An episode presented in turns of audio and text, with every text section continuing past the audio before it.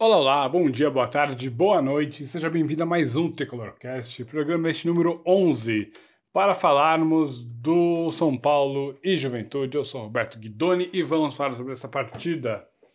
Uh, primeiro, desculpa pelo atraso, ontem foi um dia um pouco corrido, não consegui gravar, mas estou aqui terça-feira de manhã gravando e amanhã, quarta, já adianto que sairá a prévia do Universidade Católica e São Paulo. Pois bem, São Paulo jogou contra o Juventude e não foi um jogo muito bom, não, no geral. Empatamos em 0 a 0 como você já deve saber, e vamos para a escalação. O time jogou num. Teoricamente foi uma linha de 4. Segundo o Rogério Senna, foi uma linha de 4. Mas na prática não foi bem isso, não. Então foi Jandrei, aí vem Rafinha, Miranda, Léo e Wellington. No meio, Pablo Maia, Igor Gomes, Rigoni e Patrick, e mais à frente, Luciano e Éder. Então, no papel seria um 4-4-2, com o Patrick espetado de um lado e o Rigoni espetado do outro, um pouco como a gente tinha falado na prévia da partida, né? Como é que São Paulo poderia fazer para poupar jogadores e mesmo assim ter um time competitivo. Começando pela entrevista do Rogério Ceni, que ele falou que ele jogou numa linha de quatro, ele não jogou numa linha de quatro, né? Meio que eu entendo o que ele quis dizer, que ele não tinha três zagueiros de ofício, mas não foi com uma linha de quatro. O, a disposição tática do time era um 3-5-2, porque o Rafinha fazia o zagueiro pela direita. Como o Juventude era um time muito ruim, assim, nossa. Como o São Paulo não ganha essa partida? Porque o Juventude era um time pouco técnico, pouco físico e bagunçado em campo. E a gente não conseguiu ganhar. É desesperador quando você percebe a situação que o São Paulo está atualmente. Uh, Éder, Luciano e, bom, e Rigoni, especialmente, deixaram muito a desejar. Éder e Luciano foram muito maus. E, bom, pegado. É, mas então, o Rafinha fez esse zagueiro pela direita não comprometeu em nada, até porque não foi exigido, mas não conseguiu também dar muita qualidade no passe. Eu imaginava que, pô, ele poderia chegar mais, e acabou que quando o Diego Costa entrou naquele lugar, o Diego Costa que deu mais passe. Aliás, teve um passe dele de uns, que, uns 30 metros, mais ou menos, que ele encontrou o Nestor dentro da área livre e quase foi gol. É que o Nestor bateu direita em cima do goleiro, né? A direita não é a boa dele. E o Rafinha não conseguiu fazer a mesma coisa, e quando eu acho que tinha espaço, mas, né? Enfim. Então vamos, na prática foi Rafinha, Miranda e Léo numa linha, depois Rigoni fazendo a ala direita, eu achei interessante, o Wellington fazendo a ala esquerda, três no meio, que eram Pablo Maia, Igor Gomes e Patrick, com o Patrick caindo mais para a esquerda mesmo, e o Igor solto no campo para girar o time. Luciano e Éder. O time do São Paulo, ele teve espaço no primeiro, no segundo, aliás, teve espaço no jogo todo. O que faltou mesmo foi qualidade. E os últimos cinco minutos foram de. Nem os últimos cinco, os últimos dez, talvez. Foram de pura pressão São Paulina, mas gente não conseguiu chegar ao bendito gol, né? É um pouco de azar também. Teve o lance do Miranda, que ele estava um pouco desequilibrado. Pequena área, ele e o goleiro. É que o Caleri tocou pro Miranda. Se é o Miranda que toca pro Caleri, seria gol. Teve uma chance também com o Caleri, mas era um pouco mais difícil. Acho que ele não esperava aquela bola e perdeu de cabeça dentro da área. Mas, no geral, não tem, assim, uma defesa que o goleiro César tenha feito. Não teve uma bola, assim, que a zaga tirou ou qualquer coisa do tipo. E essa é a realidade, é uma triste realidade, porque a gente pega um time enfraquecido, era o Lanterna, é um time que a gente sabe que poucas pessoas vão perder pontos, sabe? É... Bom, eu, eu não posso estar falando bobagem, eu não sei se os outros times maiores né, já jogaram contra o Juventude, mas eu não acho que o, o Flamengo ou o Palmeiras ou o Atlético vão perder pontos pro Juventude. Assim como eu não acho nem que o Corinthians, que é um time um pouco mais abaixo, que tá mais ou menos no nível do São Paulo, vai perder pontos para o Juventude. E quando esse tipo de coisa acontece, fica muito claro porque o Luciano, o Éder e o Rigoni não jogam, né? É. Pô, é dose, é dose. Tem que falar. O Luciano, ele foi muito individualista. Uma coisa que eu, eu bato na tecla, assim, ele é um cara que reclama muito com os companheiros. Ele não luta pelo time, ele luta com, contra o time. Pô, qual é desse cara, sabe? Me... Comparando com, com o Reinaldo, que é outro que reclama muito, mas o Reinaldo reclama com o time adversários. Ele toma um monte de cartão besta, mas é porque ele fica reclamando com o árbitro, com o time adversário. Eu nunca vi o, o Reinaldo virar para um próprio companheiro e xingar o cara em campo. Porra, não existe mais isso. E acaba sendo um reflexo disso. Porque é, parece que é mais importante ele fazer gol do que o time ganhar. Na real é essa. Porque talvez a chance clara que poderia ter sido criada logo no primeiro tempo, que se faz 1 a 0 ali, provável, quer dizer, provavelmente não, né? Porque ia terminar 1 a 0 no primeiro tempo, o São Paulo ia tomar um empate no segundo. Isso sim é provável de que ocorra. Mas na teoria, se o São Paulo faz 1 a 0 ali, o Juventude é obrigado a sair e aí a gente consegue fazer 2, 3. Que foi um. É que é uma jogada tão treinada assim. Uh, pô, qualquer um que já fez escolinha já treinou essa jogada. Por mais básica que seja a escolinha, que é passar para dar opção, né? Então, como disse o Rogério Senna na entrevista, fazer o facão, né? Que você vem cruzando para abrir espaço na, na zaga e deixa o zagueiro com aquela dúvida: eu fico no Luciano ou eu cubro o Éder? Se eu cubro no Éder, o Luciano avança. Se eu vou no Luciano, ele toca pro Éder. Acabou que o zagueiro optou por ficar no Luciano e o Luciano não tocou pro Éder. Chutou de fora da área, sem muito perigo assim. É difícil, é difícil. Lembra muito do. o Terto, eu via no clube o, o Terto, nem sei se ele ainda dá, dá aula lá.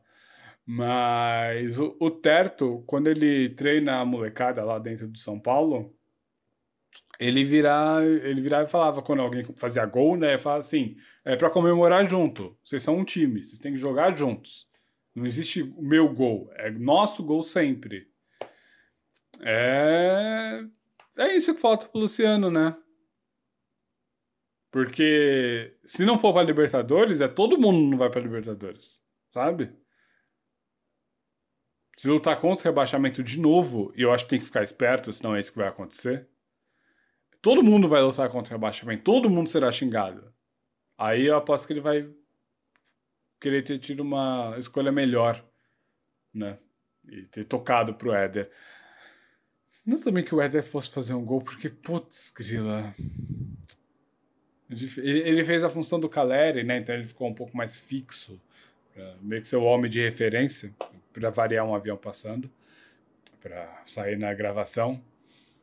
Mas ele foi esse homem mais fixo, só que nunca foi muito a dele e agora menos ainda, sabe? Não falta vontade, mas falta força mesmo para brigar com os zagueiros. E foi isso. o resumo do jogo é, é esse: dor, tristeza. Rigor na, na direita tentou fazer uma jogada ou outra, mas pouco saiu. foi duro, duro. E do lado do Juventude, tem um jogador que eu gosto muito, que é esse Chico, Chico Kim, que, pô, é, ele é jogador para time pequeno, tá? Não, não consigo vê-lo jogando nos maiores do futebol brasileiro. Mas é um jogador que eu sempre gosto de acompanhar. Agora vamos lá, passar por atleta a atleta. Jandrei, pouco exigido ou nada exigido. Rafinha, foi bem, foi seguro, mas aquele negócio, podia ter feito mais, podia ter arriscado mais. Eu não sei também se foi é, o Rogério Senna que pediu para ele segurar, para não se expor, pode ter sido isso. Miranda fez um ótimo jogo, apesar do gol perdido. Né, que é, não é a dele, a função dele é não, não deixar o time tomar gol. E o time não tomou, não tomou gol. Então, né? infelizmente, lá na frente não é a dele. Léo também fez um bom jogo, saiu bem com a bola. Eu gosto bastante do Léo. Sei que tem gente que não, não gosta muito dele, que acha que ele não é tão bom assim. É, ele não é craque.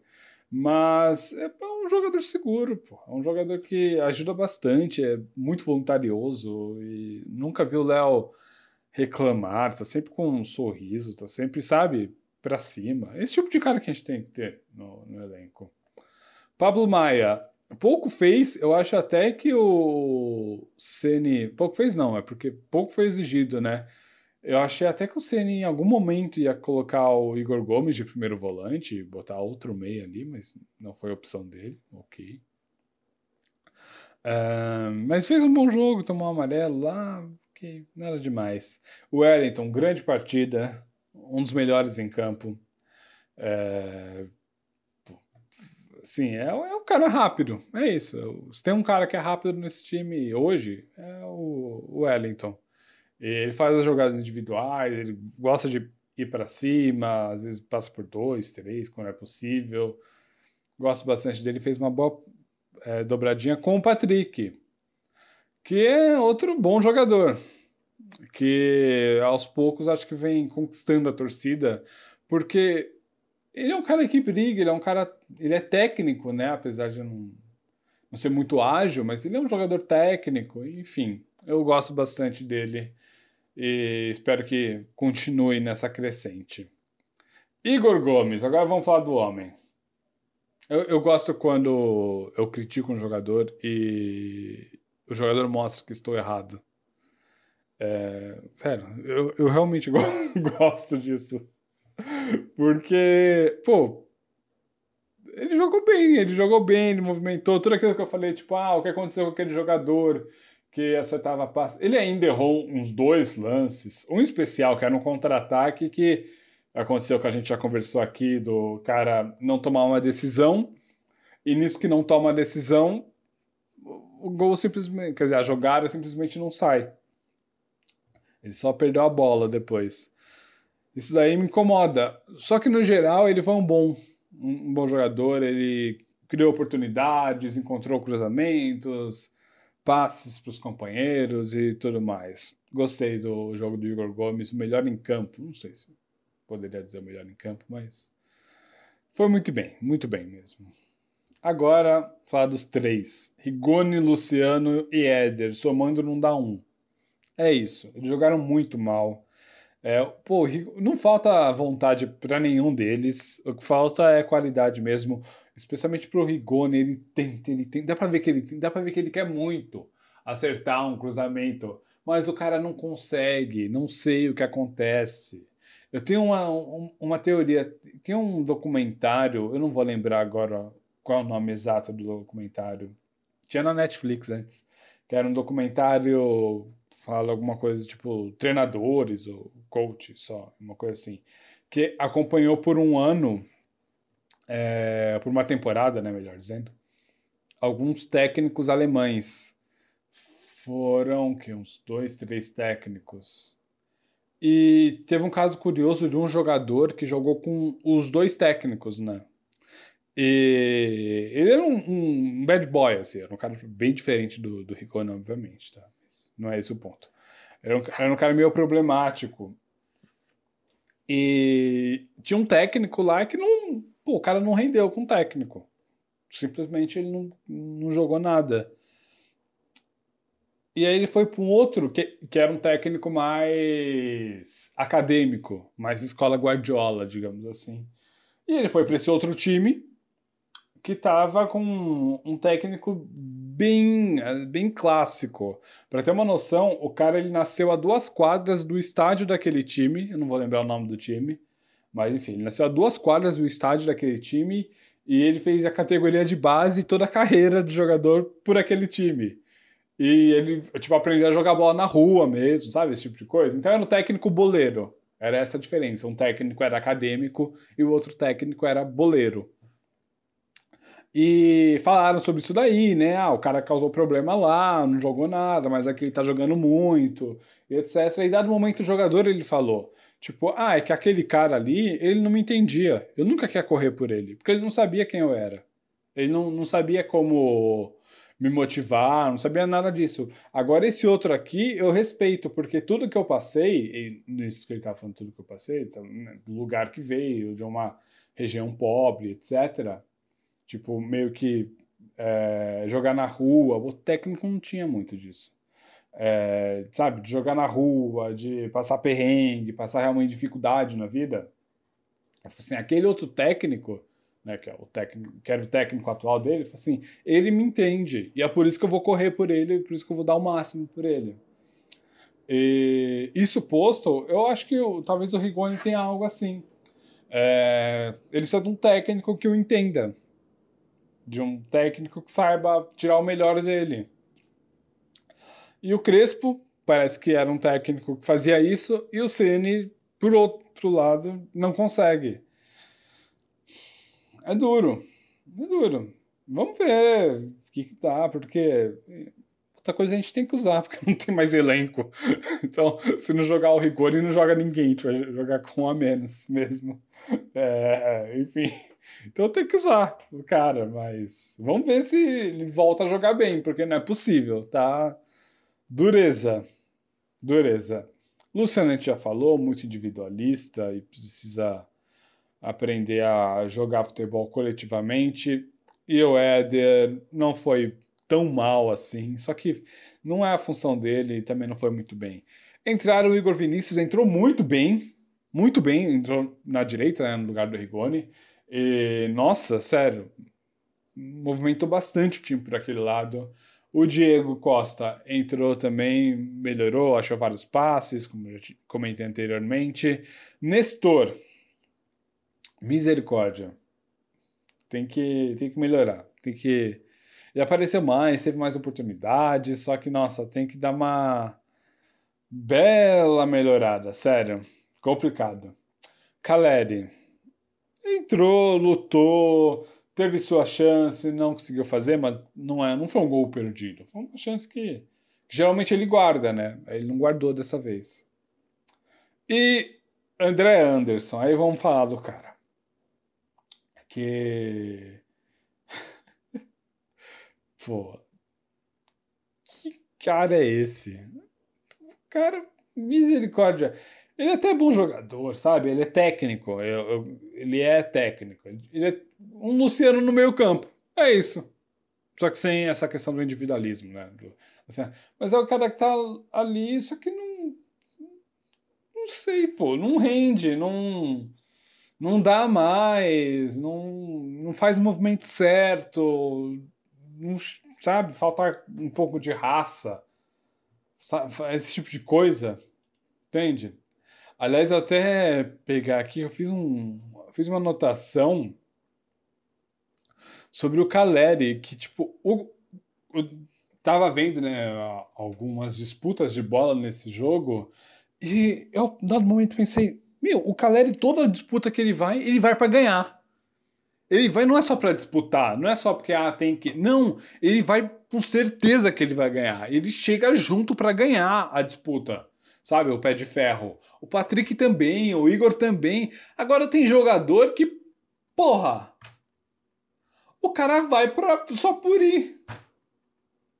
O Luciano é um deles, o Rigoni é outro os caras vão, mas não, não vão com aquela vontade, sabe? Com aquela coisa de, não, a gente tem que ganhar essa, essa bola. Se a gente for pensar, o gol que a gente fez contra o Palmeiras foi numa disputa de bola, foi um bate-rebate que o Nestor conseguiu é, dar, um, dar um toque pro Patrick, né? Ou melhor, roubar a bola e sobrou pro Patrick, e o Patrick fez o gol.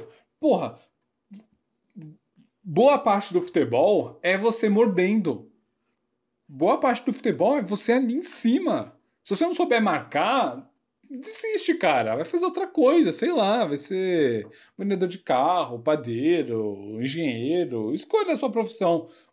Não vai jogar bola. Porque você tem que chegar junto, sempre. Não pode ficar essa, essa palhaçada de ah, com pezinho mais ou menos, com pezinho no limite. Não, pô, você tem que chegar pra tomar a porra na bola. Sério, jogador que divide mais ou menos o Luciano. Olha. Luciano. Luciano, olha. Quem... Eu tenho pena de quem gritar é Luciano no estádio. Apenas. Agora, falar sobre estatísticas. Porque geralmente eu não falo de estatísticas aqui, né? Mas o, o Ceni comentou disso daí. Vamos ver. O São Paulo deu 29 chutes, sendo 9 a gol. O Juventude deu 4, sendo 2 a gol. Posse de bola, 59 a 41% para o São Paulo.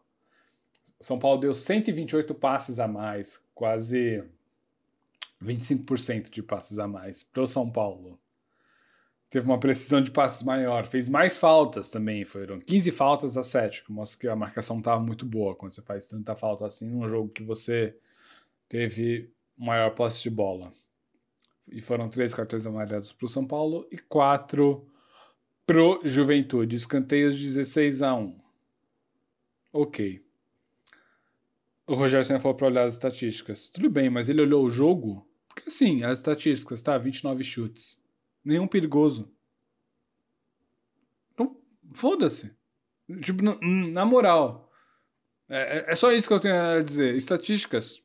E eu, eu, eu, acho que ajudam, tá? Eu não sou daqueles que. Ah, estatística é tudo bobagem. Muito pelo contrário.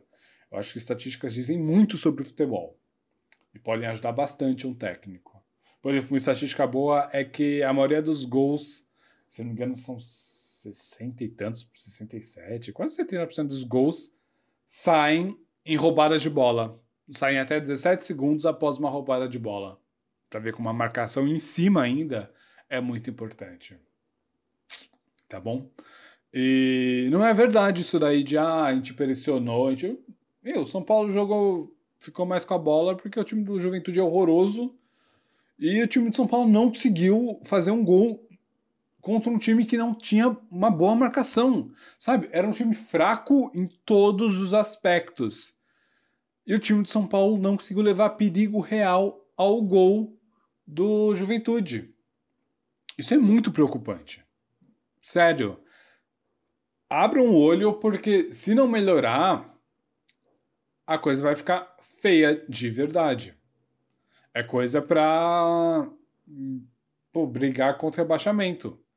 Porque o Juventude era o lanterna, gente. Tá? É, é isso que eu tô tentando dizer. O Juventude era o lanterna, tava na pior situação possível, fez um jogo ruim e empatou com o São Paulo. Aí o cara vem falar que o time jogou bem, que pressionou. Porra, aí tá, tá me chamando de idiota, né? É isso. É isso. Esse, parênteses aí para o Cn. Bom, agora quarta-feira, quinta-feira, Universidade Católica. É isso, nove e meia. Fiquem espertos com o horário. É um jogo um pouquinho mais tarde, né, do que a gente estava acostumado. Vamos São Paulo. Na força do ódio, a gente tem que ganhar alguma coisa. A gente tem que chegar pelo menos numa semifinal de alguma Copa, pelo menos. Sério. Uh, brasileiro, já avisa, a gente tá em oitavo porque tá tudo embolado, mas daqui a pouco essa coisa vai mudar, viu? São Paulo tem 19 pontos em 14 partidas, não é muito, tá? E eu, eu tô vendo já um grupo ali na frente indo embora.